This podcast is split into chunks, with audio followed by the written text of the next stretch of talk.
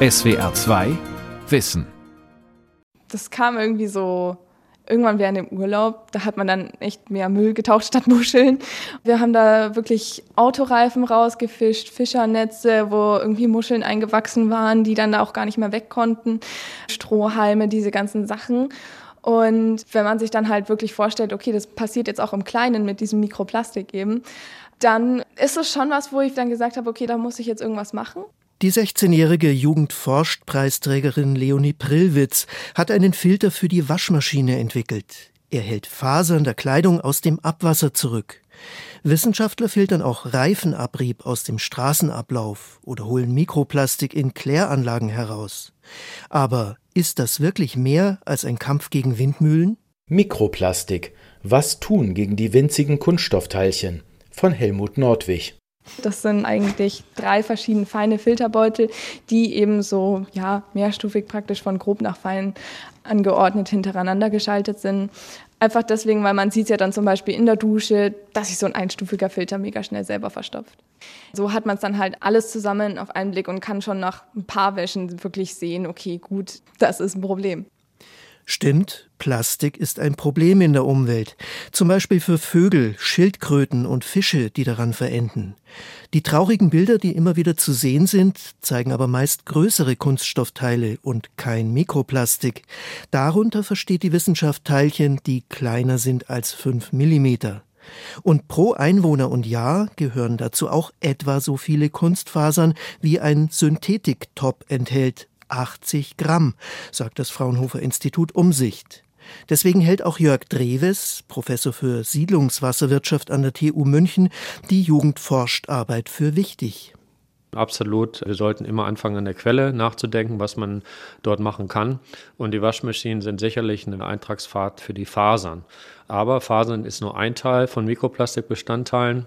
Es gibt eine Vielzahl von anderen. Wenn Sie es jetzt von der Masse her sehen, dann sind die Reifenabriebe natürlich viel dominanter. Die Fraunhofer Forschenden haben eine Rangfolge erstellt, welche Quellen für Mikroplastik am wichtigsten sind. Und da steht der Reifenabrieb an erster Stelle, jedes Jahr mit durchschnittlich über 1,2 Kilogramm pro Mensch in Deutschland, egal ob er Auto fährt oder nicht. Anders ausgedrückt, 110.000 Tonnen jährlich, die auf unseren Straßen zurückbleiben. Und der Reifenabrieb ist insofern nicht nur durch Mikroplastik gefährlich, weil er ja auch weitere Schadstoffe, Schwermetalle, Weichmacher, gefährliche Stoffe in das Grundwasser bringen kann. Und da haben wir mit unseren Filterlösungen schon sehr, sehr viele Projekte realisiert, um das Wasser vor solchen gefährlichen Stoffen zu beschützen. Wir, das sind Torin Österle und seine Kolleginnen bei der Firma Hauraton in Rastatt. Er demonstriert eines der Filtersysteme. Eine Rinne aus recyceltem Kunststoff, etwas mehr als handbreit und rund 30 Zentimeter tief. Wie ein Gully hat sie eine Abdeckung, deren Sechskantschrauben Torin Österle gerade löst. Unten in der Rinne ist eine gelbe Schicht zu sehen. Vor kurzem hat der Wind Saharasand bis ins Badische geweht und nach einem Regen ist er hier aufgefangen worden. Darunter kommt noch mehr zum Vorschein. Blätter, Erde, Zigarettenstummel, ein Stückchen Folie. Reifenabrieb ist aber nicht zu sehen. Seine Teilchen sind viel zu klein. Doch er wird hier besonders effektiv zurückgehalten, denn unter dem ganzen Dreck ist eine Schicht mit einem speziellen Filtersand. Er bindet vor allem Schwermetalle, die sind in Reifen enthalten, deren Teilchen somit festgehalten werden. Unter dem Sand verläuft dann noch ein poröses Rohr. Es nimmt das gereinigte Wasser auf und lässt es an einer geeigneten Stelle versickern. Bei einigen Bundesstraßen wird das so gemacht. Das ist beispielsweise die B462 in Gaggenau. Da haben wir einen Entwässerungsstrang liegen und der ist in grober Summe 500 Meter insgesamt lang. Nicht überall muss so ein System eingesetzt werden. Überall da, wo gefährdende Stoffe quasi ins Grundwasser gelangen können, ist eine Vorbehandlung erforderlich des Regenwassers.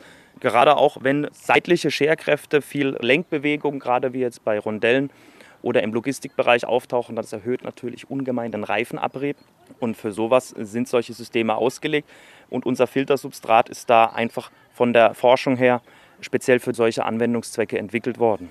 Die Filterrinne ist nicht das einzige System auf dem Markt. Es gibt mehrere, die alles zurückhalten, was sonst ungefiltert von versiegelten Flächen in den Boden versickern würde. Flächendeckend eingebaut werden sie aber nicht. Zum einen, weil allein das Material bei Hauraton 380 Euro pro Meter kosten würde.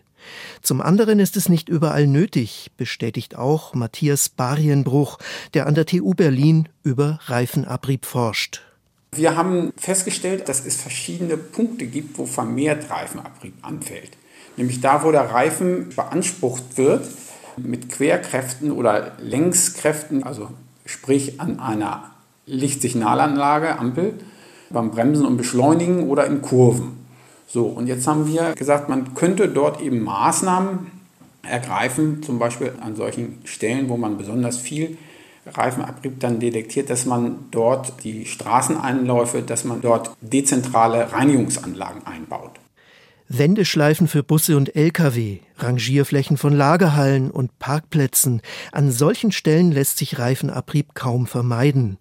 An Ampeln oder in Kurven würde aber schon vorausschauendes Fahren helfen. Keine Kavalierstarts und nicht mit quietschenden Reifen die letzten Zehntelsekunden herausholen. Aber das ist Theorie. Ich meine, wir machen natürlich nur Maßnahmen, also wir Deutsche machen nur Maßnahmen, wenn sie auch gefordert werden. Und wir haben derzeit noch keine Forderung. Wir haben ja jetzt die ersten Untersuchungen gemacht, was ist möglich, wie könnte es gehen. Und Freiwilligkeit wird vielleicht erst dann später auftreten. Ne? Ich denke, man muss da dann strenge Regeln aufsetzen. Dazu zählt Matthias Barienbruch auch ein Tempolimit, zum Beispiel 30 Kilometer pro Stunde in Ortschaften. Für den Reifenabrieb würde das viel bringen. Auch könnte eine defensivere Fahrweise den autonom fahrenden Autos der Zukunft einprogrammiert werden. Sie wissen ja im Voraus, wann sie an einer Ampel halten müssen oder wann eine Kurve kommt. Die TU Ilmenau hat Software dafür entwickelt und patentieren lassen. Trotzdem wird es auch weiterhin Entwässerungsrinnen mit einem eingebauten Filtersystem für besonders belastete Bereiche geben müssen. Dazu zählen auch Sport- und Spielplätze. Sie stehen auf Platz 5 der Fraunhofer Statistik, in der die wichtigsten Mikroplastikquellen abgeschätzt werden. Laufbahnen und Kunstrasen bestehen aus Kunststoffen und die werden beim Sport zwangsläufig abgerieben, genau wie die Sohlen der Schuhe, weiß Fußballtrainer Franz Carlo Lehmann. Überall, wo Bewegung ist, entsteht eine Art Schmutzfracht. Und wenn ich aber richtig baue, Spielplätze, Sportplätze, was auch immer und benutze diese Systeme, dann habe ich einen hohen Wert an Sicherheit, dass eben keine Schmutzfracht oder Mikroplastik und ähnliche Abriebe in das Entwässerungssystem gerät. FC Lehmann, wie er sich auf seiner Website nennt, ist zugleich Sportstättenplaner. Einer, der wie viele Sportler überzeugt davon ist, Spiel und Bewegung sind unverzichtbar für die Gesundheit, aber die Natur darf dadurch nicht beeinträchtigt werden. Deswegen konnte er auch den Stadtrat von Bühl überzeugen, die elastische Schicht beim neuen Kunstrasenplatz der badischen Stadt aus Kork zu bauen und nicht aus Gummi, wie das meist üblich ist und rund um das Fußballfeld eine Entwässerungsrinne anzulegen, sowie an einigen Straßen. Sie soll zum Beispiel abgebrochene Kunststoffgrashalme zurückhalten. Auch bei uns im Sportstättenbau ist es eine ganz wichtige Maßnahme. Und im Verhältnis, was die Kosten sind für so ein Spielfeld, liegt es also im marginalen Bereich von 5 Prozent und rechtfertigt mehr als zigfach diese Maßnahme. Man muss nur über die Technik Kenntnis haben, sodass man es auch dem Bauherrn erklären kann, dass der Bauherr die Sinnhaftigkeit erkennt und eben dann dies auch eingebaut wird.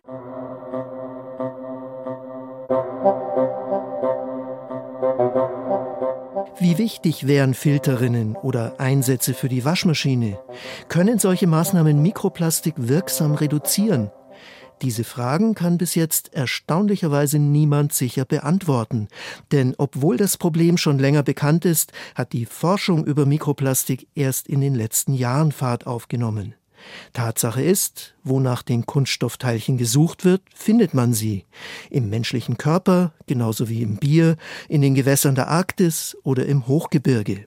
Aber wie groß das Problem wirklich ist, können selbst Experten nicht sagen, auch der Abwasserspezialist Jörg Drewes von der TU München nicht. Nicht so eine einfache Frage tatsächlich zu beantworten. Man hat am Anfang gedacht, naja, man kann ein Lichtmikroskop nehmen und nach diesen Partikeln suchen und dann zählen wir die einfach aus. Aber es hat sich herausgestellt, dass da sehr viel Fehlbefunde dabei auftreten. Und was wir jetzt sehen, ist die Entwicklung wirklich von analytischen Messverfahren, die auch reproduzierbar sind, die standardisiert werden. Und das ist tatsächlich großer Aufwand, der getrieben werden muss, um das zu erreichen. Weil die Partikel ja nicht nur frei in der Umwelt vorkommen, sondern zum Teil auch einen Belag haben.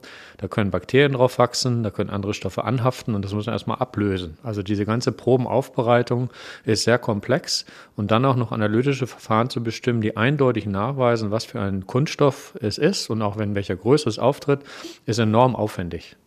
Deswegen gibt es bis jetzt nur Schätzungen, unter anderem die vom Fraunhofer Institut Umsicht. Sie legt zum Beispiel zugrunde, wie viele Reifen bei uns jedes Jahr gekauft werden. Daraus leiten die Wissenschaftler ab, welche Menge als Abrieb auf der Straße landet. Oder sie legen Unfallstatistiken der Reedereiversicherer zugrunde. Dort ist zu sehen, wie oft Container mit Kunststoffprodukten auf hoher See über Bord gehen. Wirklich belastbar ist das alles nicht. Die Datenerhebung müsse noch vertieft werden, heißt es auf Anfrage beim Fraunhofer Institut. Auf eine wissenschaftliche Veröffentlichung haben die Forschenden deshalb bisher verzichtet. Wie aufwendig es ist, Mikroplastikteilchen zu finden und zu bestimmen, zeigt ein Besuch am Technologiezentrum Wasser in Karlsruhe. Zuerst geht es zu einer kleinen Brücke über den Pfinz-Entlastungskanal im Nordosten der Stadt. Schnurgerade zieht er sich in Richtung Rhein, nur wenige Meter breit, fast ohne Strömung und so flach, dass man an vielen Stellen durchwarten könnte.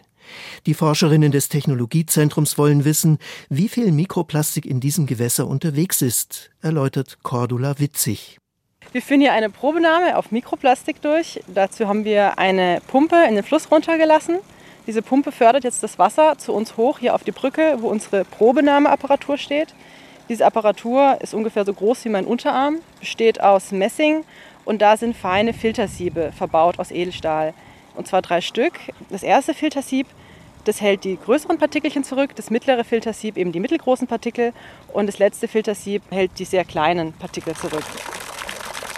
Und das Wasser wird dann eben zurück in den Fluss geleitet danach, weil uns ja nur die Partikel aus dem Wasser interessieren, die wir jetzt hier eben anreichern und zurückhalten. Und diese Probenahme lassen wir jetzt so lange laufen, bis wir das Zielvolumen erreicht haben. Das können wir über die Wasseruhr bestimmen. Und dann nehmen wir die wieder mit ins Labor und führen dann dort die Aufbereitung und Analyse durch. An zwei von den drei Filtersieben bleiben Teilchen hängen, die nicht einmal so groß sind wie ein Haar dick ist. Keine Chance, sie mit dem bloßen Auge zu sehen. Das ist beim gröbsten Sieb anders, wie die Forscherin anschließend im Labor zeigt.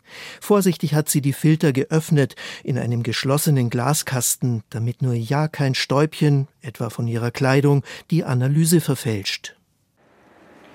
Da sieht man jetzt schon, dass da einiges dran rumschwimmt. Wobei das sind jetzt nicht nur reine Mikroplastikpartikel, das sind natürlich auch anorganische Partikel, also Sand zum Beispiel oder auch Algen, Blattreste. Und darum kommt jetzt ein recht aufwendiger Schritt. Wir müssen jetzt diese anorganischen, organischen Störstoffe aus der Probe entfernen. Denn es geht ja ums Mikroplastik, das letztlich auf einer Teflon-Unterlage gesammelt wird. Danach kommen aufwendige Analysemethoden zum Zug, die so kompliziert sind wie ihre Namen. Die Fourier-Transformations-Infrarot-Mikrospektroskopie zum Beispiel. Die Analysespezialistin Nicole Zumbülte erklärt, was sie nach diesen stundenlangen Messungen herausbekommt. Und dann können wir quasi die Partikel analysieren. Das heißt, wir können schauen, welche chemische Identität, sprich welche Kunststoffsorte habe ich. Ich kann sehen, welche Partikeldurchmesser oder Partikelgröße und Form ich habe. Und ich kann natürlich sehen, wie viele ich habe. Jedes einzelne Teilchen wird dabei analysiert. So können die Forscherinnen letztlich sagen, was im Pfinzkanal herumschwimmt. Diese Messung ist noch lange nicht beendet, aber die Forscherin weiß, was sie normalerweise findet. Polyethylen sind Verpackungsmaterialien zum Beispiel. Oder was wir auch relativ häufig in Fließgewässern noch finden, ist PET, also die Standardflasche, PET-Flasche. Polyamid zum Beispiel aus Kleidung. PVC sagt auch jedem was, wobei das finden wir nicht so oft. Und Polypropylen auch aus der Verpackung zum Beispiel, wobei das dann im Fließgewässer oft unachtsam entsorgte Materialien sind, wenn also bei der Grillparty mal eben die PET-Flasche weggeworfen worden ist und nicht ordnungsgemäß entsorgt worden ist. Das ist eine mögliche Eintragsquelle. Vor kurzem hat die Wissenschaftlerin einen Fetzen von einem Plastikbeutel gefunden, auf dem noch zu erkennen war, die Tüte stammte von einem Geschäft, das es schon seit den 1980er Jahren nicht mehr gibt. Kunststoffe überdauern sehr lange Zeit in der Umwelt. Sind also Folien und Flaschen das Hauptproblem, die sich mit der Zeit bis zu Mikrobruchstückchen zerkleinern? Spielt der Reifenabrieb gar keine so große Rolle? Doch, solche Teilchen findet sie schon auch, sagt Nicole Zumbülte, mal mehr, mal weniger. Sie hat im Laufe der Zeit vor allem eines gelernt. Also wir finden von wenigen Partikeln pro 1000 Liter bis hin zu mehrere tausend Partikel pro den 1000 Litern, die wir beprobt haben. Die schwanken sowohl in ihrer Polymerzusammensetzung als auch in ihrer Menge. Bisher haben wir halt weil es halt anders noch gar nicht möglich war, wir ja noch am Anfang der Mikroplastikforschung sind, Stichproben, Probenahmen durchgeführt, sprich wie Sie es heute gesehen haben, dass man hingeht, eine Probe nimmt und dann analysiert. Und in Zukunft müsste man eigentlich hingehen, dass man eine Probenahme kontinuierlich durchführt über einen längeren Zeitraum, sprich ein Monitoringprogramm macht, um zu schauen, ist das jetzt unser Standardwert oder ist das eine niedrige Grenze oder ist das schon unser Maximum, dass man überhaupt einschätzen kann, wie ist denn die Belastung?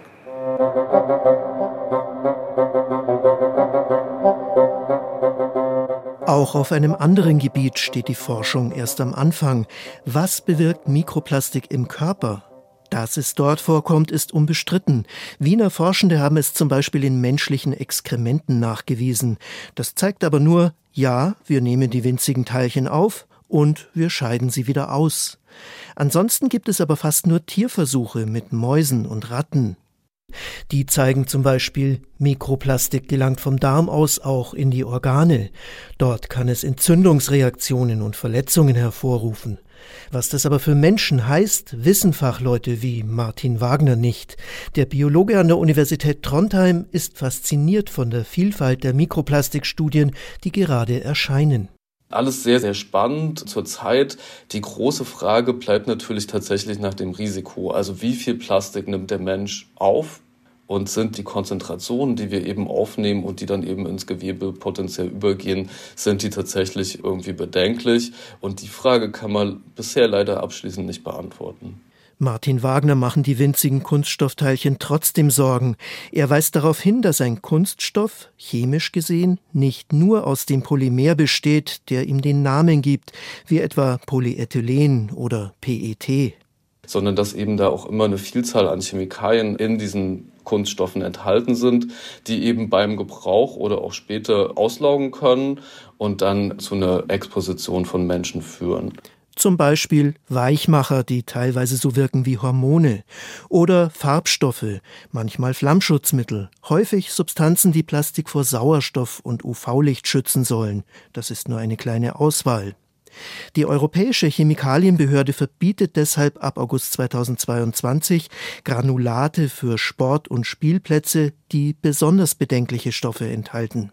Und was wir zeigen in unseren aktuellen Studien ist eben, dass es deutlich mehr Plastikchemikalien gibt, die in unseren alltäglichen Produkten eben drin sind, als wir bisher angenommen haben.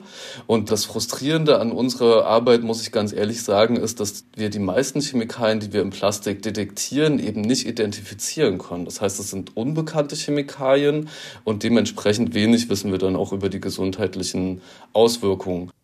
Schon die Analyse der Hauptbestandteile im Kunststoff, also der Polymere selbst, ist extrem aufwendig, wie im Karlsruher Technologiezentrum Wasser zu sehen ist. Für die zahlreichen Zusatzstoffe gibt es bis jetzt überhaupt keine Routineanalytik. Das heißt aber nicht, dass wir uns jetzt zurücklehnen und auf die Fortschritte der Wissenschaft hoffen sollten, sagt jedenfalls eine Gruppe von Forschenden, zu denen auch Martin Wagner gehört. Sie fordern, die Neuproduktion von Kunststoffen so schnell wie möglich zu begrenzen. Wie das konkret funktionieren soll, das sagen sie leider nicht. Möglicherweise könnte ein internationales Abkommen helfen, so schlägt es das Umweltprogramm der Vereinten Nationen vor.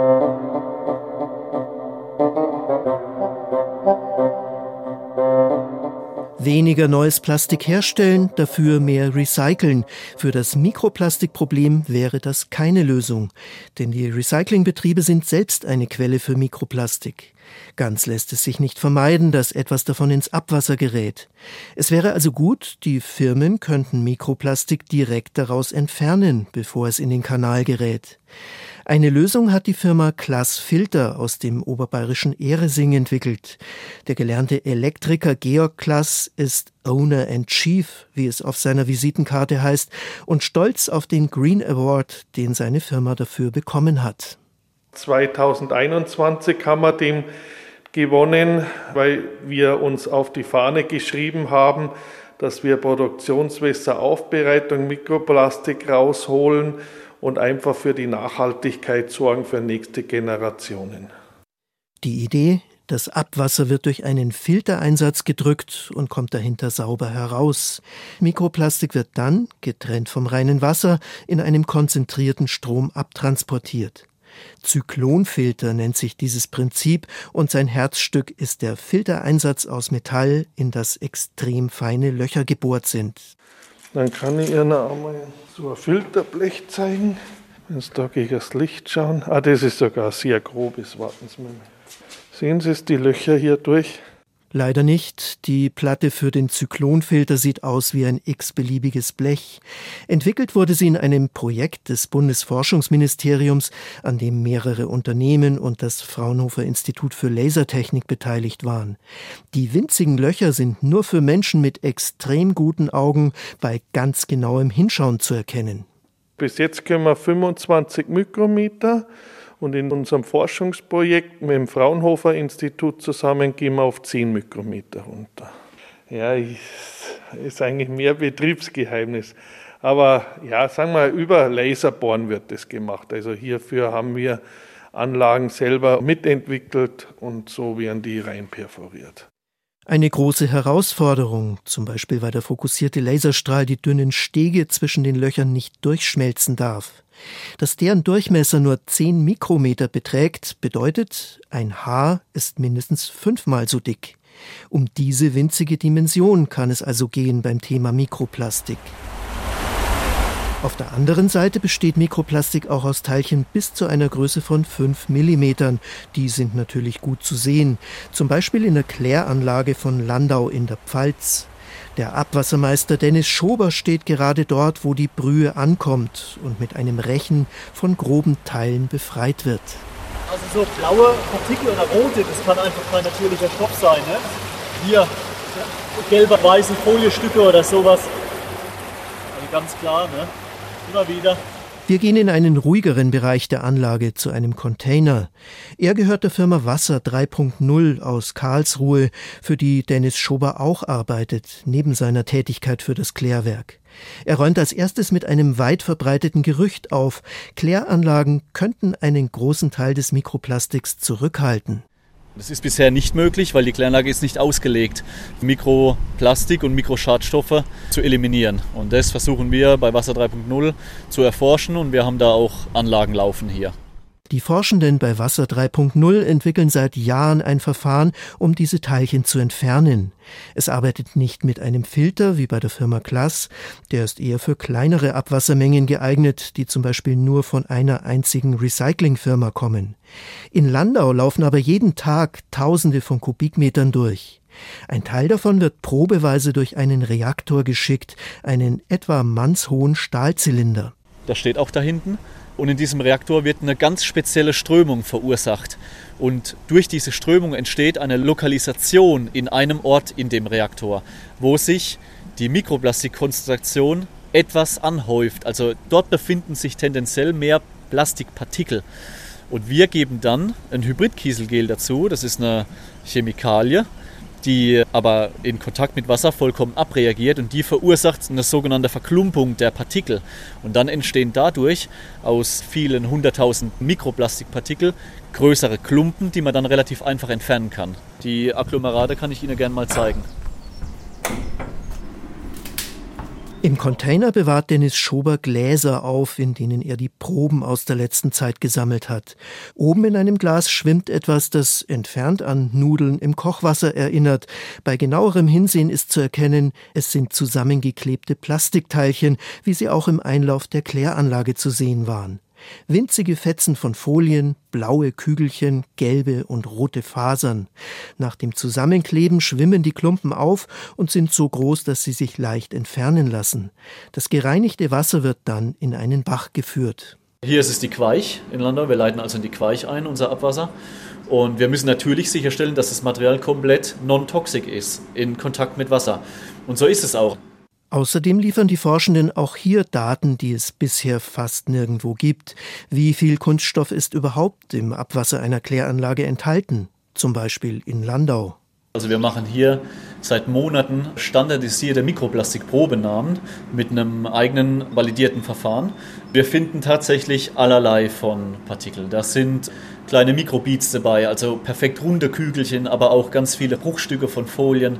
Wir finden ganz viele Fasern in den unterschiedlichsten Farben natürlich. Das Ziel ist natürlich äh, festzustellen, wie hoch ist die Konzentration überhaupt, die in den Reaktor reinläuft. Die Messmethode, die gibt es noch nicht, die muss erst noch erfunden werden, weil Kunststoffe sind in der Live-Analytik sehr schwer zu erfassen durch die kleinen Ausmaße. Aber die Forschenden können schon sagen, mehr als 90 Prozent des Mikroplastiks können entfernt werden. Und die Technik ist nicht teuer. Bisher wird sie aus Forschungsgeldern bestritten. Sollte die Kläranlage sie langfristig einsetzen, streben die Wissenschaftler an, dass jeder Einwohner pro Jahr nicht mehr als 20 Euro dafür bezahlen muss. In diesen Kosten wäre dann sogar noch eine Entfernung von Arzneimitteln und anderen gelösten Schadstoffen enthalten. Ich glaube, man gibt unterm Jahr vielleicht oft unnötiger 20 Euro aus. Für mich ist es immer schwierig, das zu sehen, weil ich bin hier tagtäglich, arbeite immer mit Abwasser. Und wenn ich mir dann Bilder unter dem Mikroskop anschaue von unserer Detektion, dann ist es äh, wirklich erschreckend, wie viele Millionen Partikel hier die, die Kläranlage verlassen und in die Umwelt gelangen. Und diese Partikel, die bauen sich auch nicht ab, die sind sehr inert, die reagieren mit nichts, die werden dann von Fischen aufgenommen oder landen im Sediment im Bach. Und das ist wirklich schon erschreckend. Genauso wie die Bilder von Stränden, die mit Kunststoff vermüllt sind oder gigantische Plastikstrudel mitten im Meer, deren Bestandteile mit der Zeit immer kleiner zermahlen werden und sich als Mikroplastik über die Erde verteilen. Es ist wichtig, dass Verfahren entwickelt werden, um den Kunststoff zurückzuhalten, ob am Straßenrand, bei Sportplätzen, Recyclingbetrieben oder in der Kläranlage oder in der Waschmaschine, wie bei der Schülerin Leonie Prillwitz, die gezeigt hat, dass ein einfaches Filtersystem gut funktioniert, auch wenn daraus kein Produkt geworden ist, das man kaufen könnte. Ich habe mir dann halt überlegt, okay, gut, wie könnte man das reduzieren? Zum einen dann natürlich mal die Sachen gar nicht erst kaufen, beziehungsweise nur dann kaufen, wenn man sie überhaupt braucht.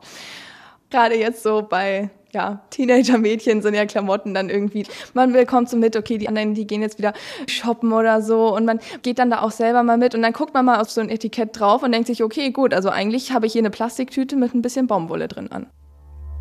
SWR 2 Wissen. Mikroplastik. Was tun gegen die winzigen Kunststoffteilchen? Autor und Sprecher Helmut Nordwig, Redaktion Dirk Asendorf.